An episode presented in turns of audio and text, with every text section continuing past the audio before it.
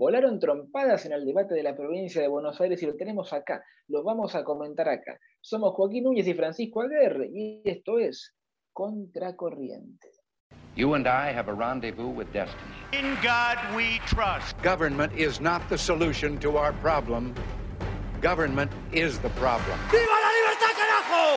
Ahora sí, sean ustedes muy, pero muy bienvenidos a esto que es Contracorriente. Y estamos, por supuesto, con nuestro columnista de siempre, Francisco Aguerre. ¿Cómo te va?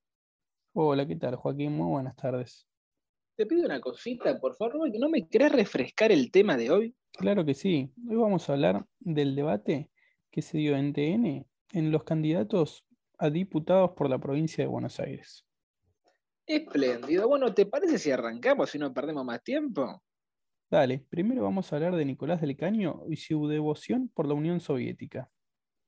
Me extraña que no sepas que nosotros somos una corriente trotskista, que no defendemos ni los países que fueron dominados por el estalinismo, que se apropiaron de las revoluciones rusa, por ejemplo, que fue una gran revolución que llevó adelante a un país que era mayormente campesino y atrasado a ser una de las principales potencias del mundo.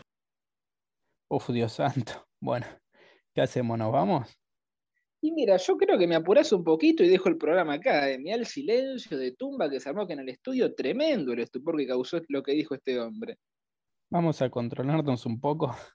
Este muchacho a quien le vendría bien un libro de historia, le dijo a sus votantes que la revolución rusa fue una gran revolución.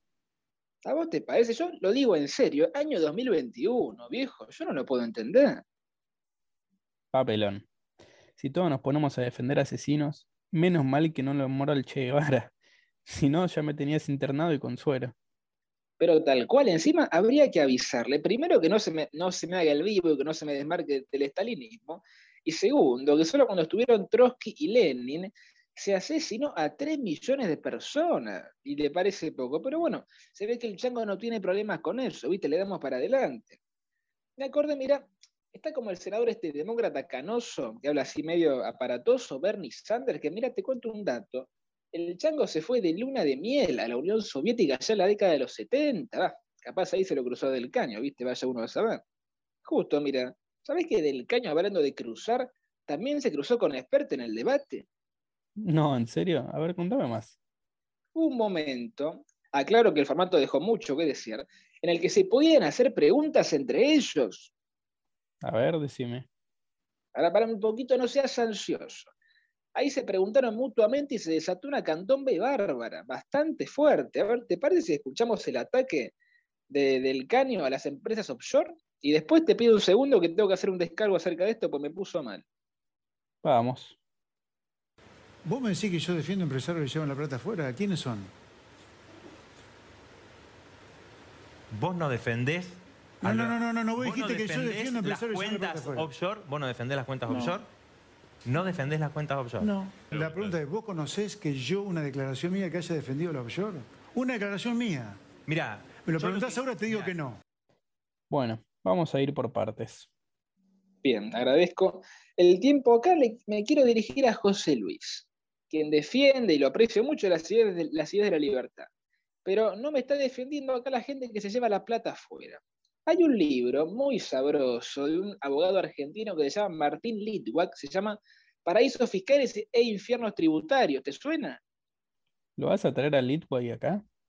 Y mira, yo le voy a una- hacer llegar una invitación, pero a ver si me llega a cobrar, yo creo que no lo pienso, te ofrezco a vos como parte de pago. Te despacho. Pero bueno, permitime seguir. Este libro comenta un poco la historia de los paraísos fiscales tan lamentablemente demonizados por la opinión pública local, pero estas son simplemente jurisdicciones, a ver que se entienda, que ofrecen un entorno fiscal más atractivo para la gente que quiere proteger su patrimonio, es decir, su bolsillo. Yo te pregunto, ¿a vos no te gustaría, a usted no le gustaría proteger su bolsillo, el fruto de su trabajo? Si usted tiene algún problema con que la gente elija otros países para proteger su patrimonio, ¿por qué no empieza, en vez de demonizarlo, como se hace la opinión pública local, por generar acá en el país un entorno más atractivo para que la gente traiga su dinero acá en vez de allá? A ver, mamita. Otro día, si quieren, ampliamos un poquito más sobre el tema, hacemos un episodio especial del libro, pero ahora tenemos que seguir en el debate. ¿Querés seguir vos todo el programa? perdóname, perdóname, paso a despedir a Del Caño, pero no lo voy a hacer yo, sino que lo va a hacer Natalia Oreiro. Uh, qué grande Natalia. No, te mentí. Fue un chascarrillo. No es Natalia. ¿Sabés quién va a ser?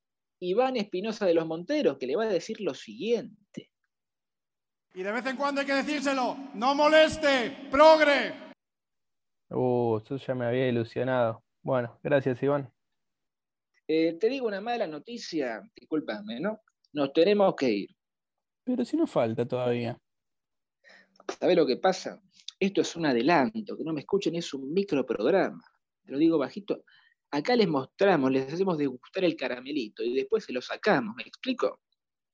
Bueno, dale, dale, quedamos así. Perfecto, te agradezco mucho, Fran. Hasta luego. Chao, hasta luego, Joaquín. Muchísimas gracias. Y me despido también de ustedes, querida audiencia, queridos oyentes, y los esperamos, por supuesto, en otra edición de esto que va a ser para siempre, Contracorriente. Chau, chau, hasta luego.